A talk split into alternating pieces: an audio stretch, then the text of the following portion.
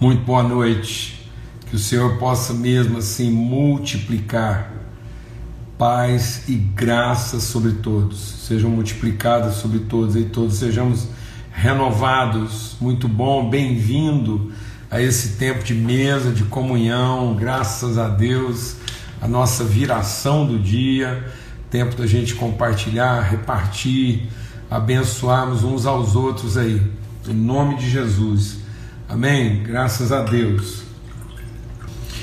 Bom, amados, um tempo bendito, né, de comunhão. Ontem a gente teve um tempo muito proveitoso aí no nosso começo de semana, trabalhando aí um pouco, né, sobre o princípio de autoridade e graças a Deus é, muito testemunho tem sido um grande privilégio, né? Assim, eu tenho sido muito renovado é, muito encorajado, consolado com alguns testemunhos que a gente vem recebendo de tanta gente em tanto lugar e tem sido um tempo assim mesmo maravilhoso a gente poder é, repartir esse tempo juntos aqui tem sido renovação na minha vida, né?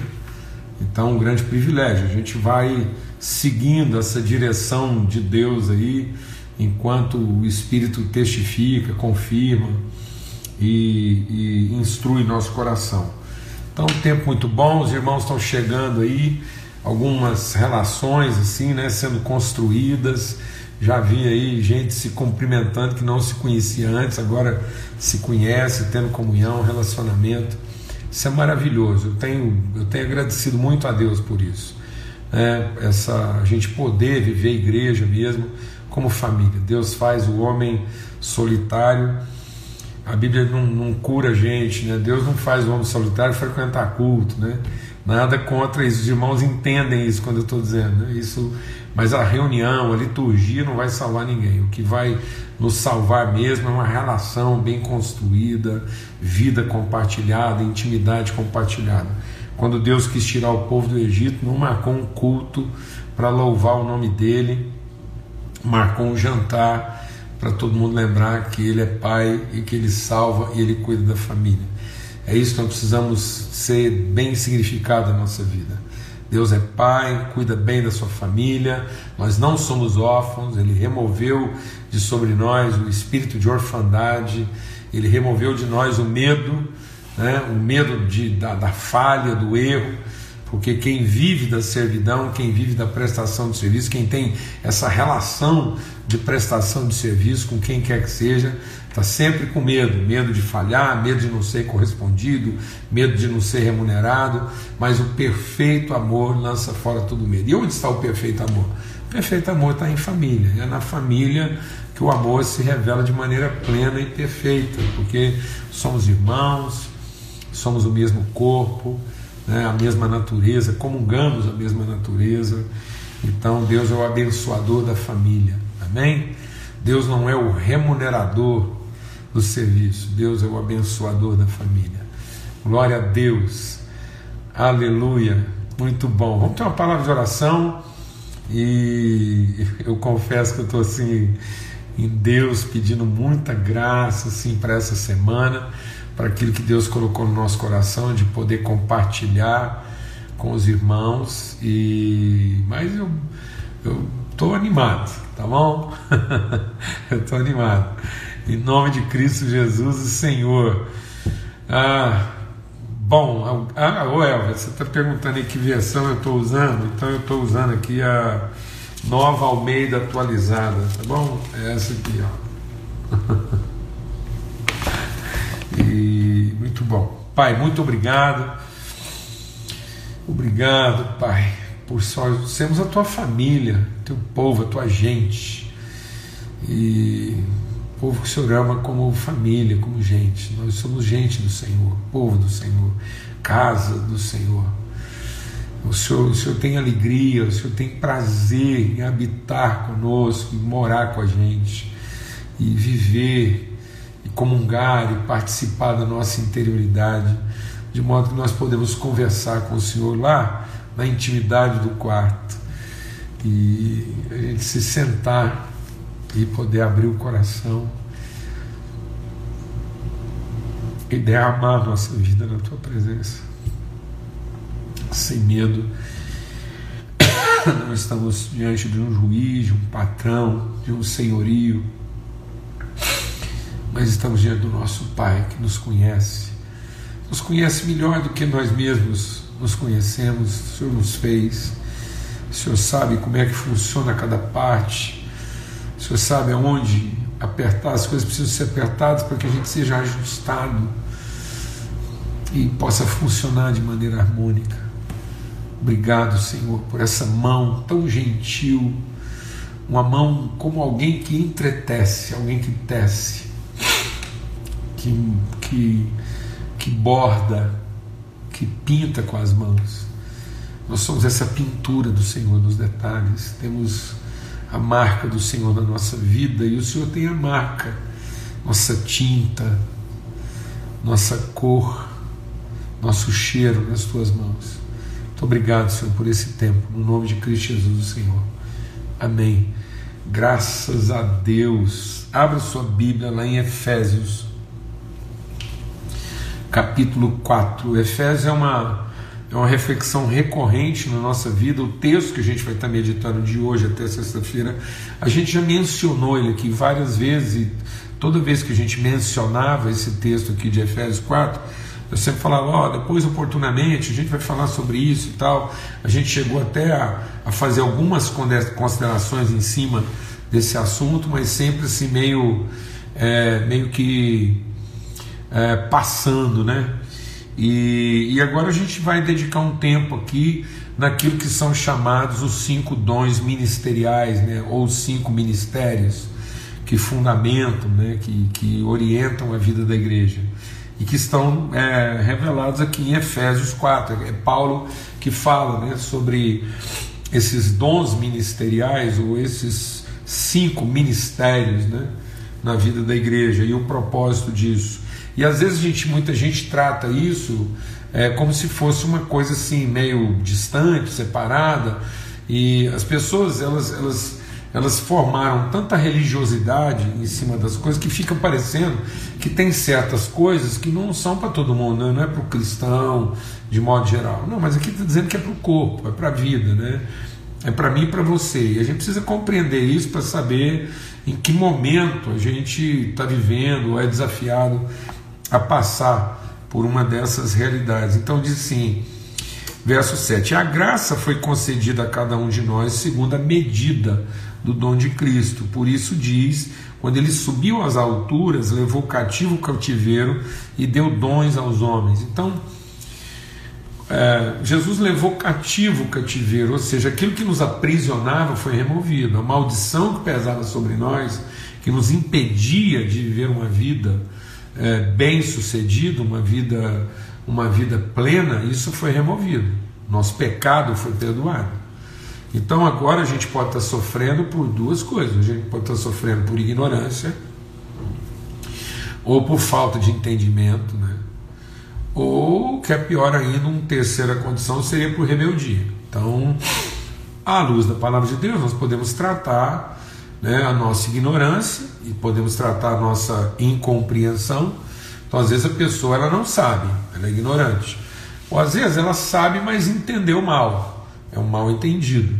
Então ela precisa ter um entendimento transformado. Então ela precisa ser instruída na sua ignorância, ela tem que ser corrigida no seu entendimento, mas também ela vai ter que ser muitas vezes punida na sua rebeldia. Essa punição acaba que a pessoa ela evoca sobre si mesma porque a rebeldia traz consigo as suas consequências. Então a pessoa, ninguém também precisa ficar estressado com isso, porque a pessoa está chamando para si mesma a punição daquilo que é a sua própria rebeldia.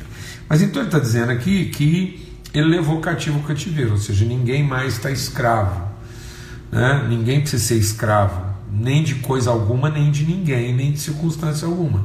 Então não, não é nenhuma, deixa Deus ministrar o nosso coração. Não há nenhuma circunstância que nos escravize, não há nenhuma. É, é, não há nenhuma coisa, não há nenhuma elemento, uma estrutura que nos escravize, não há ninguém que nos escravize. Amém, amados? Então não há situação, não há estrutura e não há ninguém. Então nós somos libertos. Por isso que Jesus diz: Ele vindo ao mundo, ele proclamou liberdade ao cativo, deu vista aos cegos e pôs em liberdade os oprimidos. Então, se tem gente ainda vivendo falta de liberdade, é porque ele está oprimido. E se ele está oprimido, é porque os olhos do entendimento dele não estão iluminados. Porque na verdade não está mais prisioneiro, ele foi declarado livre. Jesus declarou liberdade aos cativos. Então, nós não estamos mais cativos, ele removeu o cativeiro.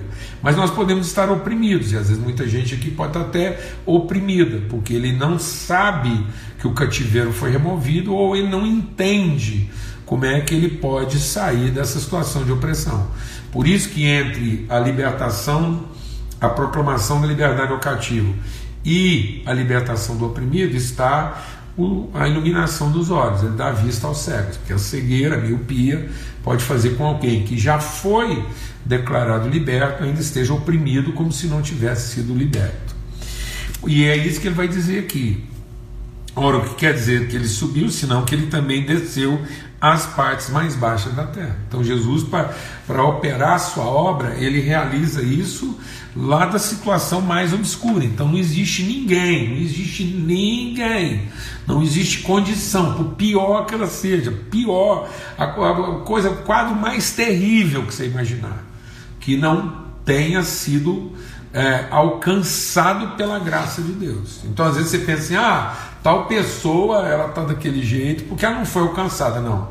Ela está daquele jeito porque ela é ignorante ou ela não entendeu que já foi alcançado, porque todos já foram alcançados por essa graça. A graça de Deus derramada, ela permeou e ela foi lá nos lugares mais obscuros e infernais para nos encontrar. Então ninguém tem desculpa. Pode ser a situação, pode ser a pessoa que vem de uma situação familiar, pode ser uma pessoa que vem de abuso, violência, pode a situação que você imaginar, ou um, um transtorno, um trauma, qualquer que seja a realidade de escravidão ou de opressão, a graça de Deus alcançou, penetrou e é capaz de transformar isso. Não, não, não tem desculpa.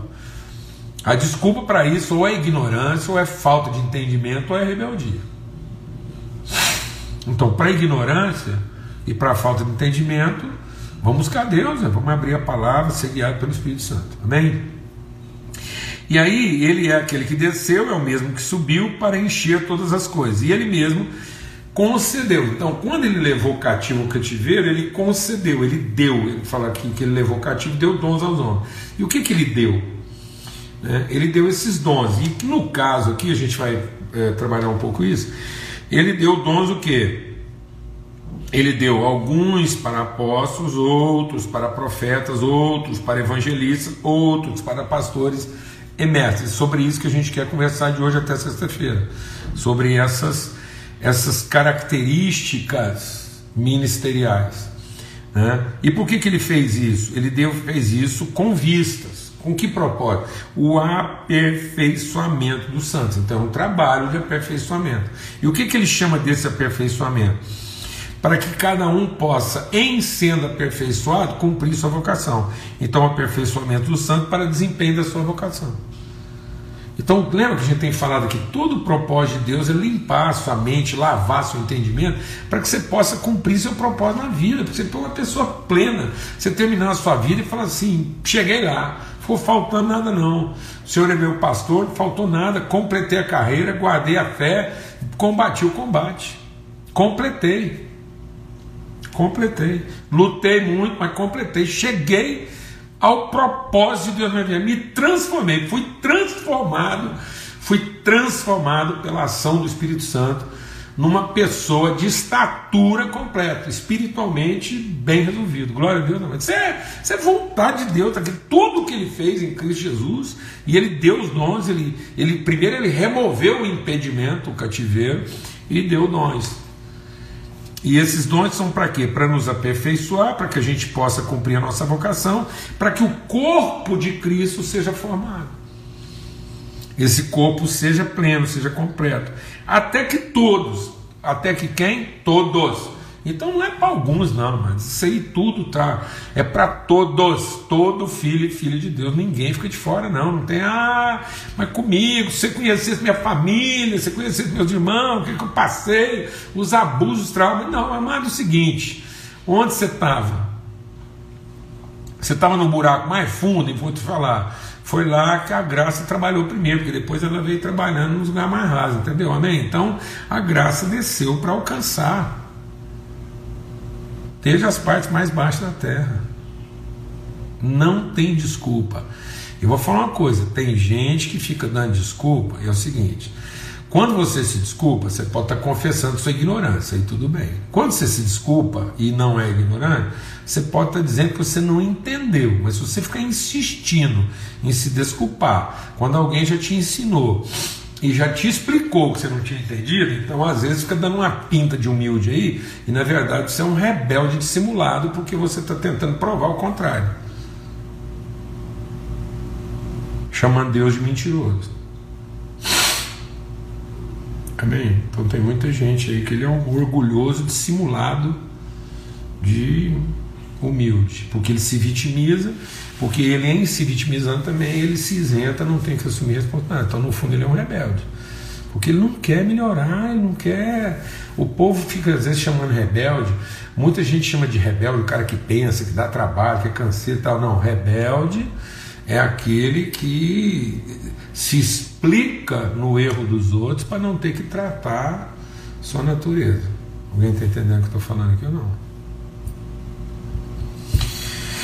Bom, e até que todos cheguemos à unidade da fé, essa maturidade, uma fé que seja assim mesmo madura, né, completa, plena e do pleno conhecimento do Filho de Deus. Então, uma plenitude de conhecimento de Cristo, Cristo em nós. Aí, quando ele está falando de conhecimento, não é, não é conhecimento histórico, não. Não é você saber contar a história do presépio de frente para trás e para frente, não. É você conhecer é você comungar, você, você conviver pessoalmente com a natureza de Cristo na sua vida. Amém? E ele vai. Então, para que não sejamos mais o que? Meninos. Então, tudo isso é para quê? Para que a gente para de ser menino, gente. Pelo amor de Deus. Essa canseira que muita gente está passando aí, é porque é menino, menino. Uma infantilização das coisas, gente mal resolvida e carente e melindrosa, suscetível. Não tem que acabar com isso.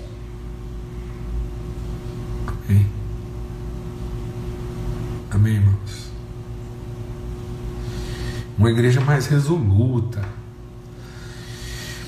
Né? E ele diz então, e que, o que, que caracteriza esses meninos? Esses meninos, essa infantilização espiritual, é gente que é arrastado pelas ondas, levado de um lado para o outro, qualquer vez de doutrina. É brincadeira, rapaz, assim, é, meu Deus do céu, é gente que não aguenta, assim, escutar, assim, uma pregação mais acalorada, mais emocionante, que a pessoa já, já, entendeu, vira, é um trem assim, ele é levado. Ele não é formado, ele é levado. Gente que, que não tem estabilidade na vida. Não aguenta assim, ter uma conversa mais profunda. E sem ficar intimidado, sem ficar é, constrangido. Em nome de Cristo Jesus, irmão. Nós temos que parar assim, de ser gente assim, tão Vou te falar, tem umas pessoas que são muito assim, deslumbradas aí, qualquer coisa, assim, elas estão em constante deslumbramento com tanta coisa, assim, não aguenta. Uma afetação, né? uma, uma emoção, assim, uma instabilidade emocional. E ele fala, essas pessoas acabam se tornando suscetíveis de quem? de artimanhas e astúcia. Então, Paulo, desde aquela época, já está falando. Tem gente aí cheia de artimanha. E onde está isso? Onde está isso? Então, Paulo está falando que é, é, engraçado, tem pessoa que fica criticando. Criticando assim, o cara que engana. E Paulo está falando aqui que antes a gente falar do cara que engana, a gente também tinha que prestar atenção na pessoa que se deixa enganar. que não quer amadurecer. Então, muito enganador aí da Ibope, porque tem público, ele tem público por causa de pessoas que se deixam enganar. Que gosta também desse ambiente, de ficar aí deslumbrado. Não, pera lá, ué. Então você a gente não tem que ficar aqui fazendo uma caça às bruxas. Nós temos que ter maturidade, entendimento, clareza, firmeza espiritual. Amém, irmãos? Glória a Deus. E ele diz assim: Mas, seguindo a verdade em amor, cresçamos em tudo. Então é isso que ele quer, que a gente alcance, todos cresçam em todas as coisas, até que todos cheguemos à estatura plena. E aí ele vai falar então que ele deu dons, e aí ele está falando desses dons, e aí a gente quer fazer uma pequena pausa aqui, não vamos ter que ir mais devagar de hoje até amanhã, depois dá para ganhar tempo aí. É o seguinte: quando ele está falando desses dons dados, aqui a gente precisa fazer a diferença é, é, nos dons em três, em três é, características, é, é, é, níveis diferentes do dom. Então existe o dom. O dom, o dom de Deus é o amor. Então, é por isso que é seguindo a verdade em amor. Ou seja, existe o dom que é o essencial. Então, o amor de Deus, o amor de Deus, ele nos amou que ele deu o seu filho. Então, a primeira coisa que eu preciso entender que é uma transmissão. Deus está transmitindo a sua natureza. Porque se você não entender que o, dom essencial é o amor, você vai achar que o dom vale pela dotação e não pela transmissão. Por isso que é seguindo a verdade em amor. Porque se a gente não entender que ele subiu, ele deu dons, mas esses dons só vão fazer sentido plural se a gente entender ele na sua essência singular. Deus é amor. Então, quando Deus está dando, Ele está dando de si, Ele está dando a si, Ele está transmitindo, Ele está entregando o seu espírito.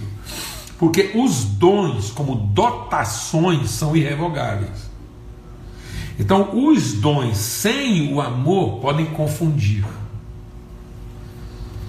Então, sem a verdade, sem amor, não é verdade, é uma realidade.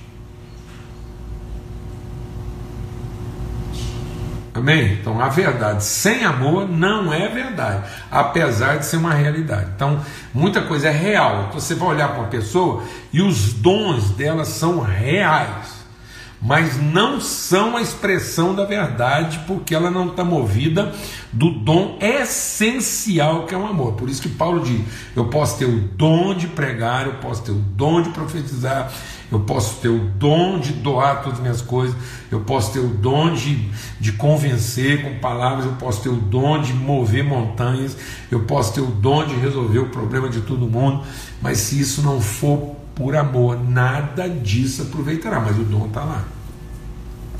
Tudo que o diabo faz, faz com os dons que Deus deu para ele.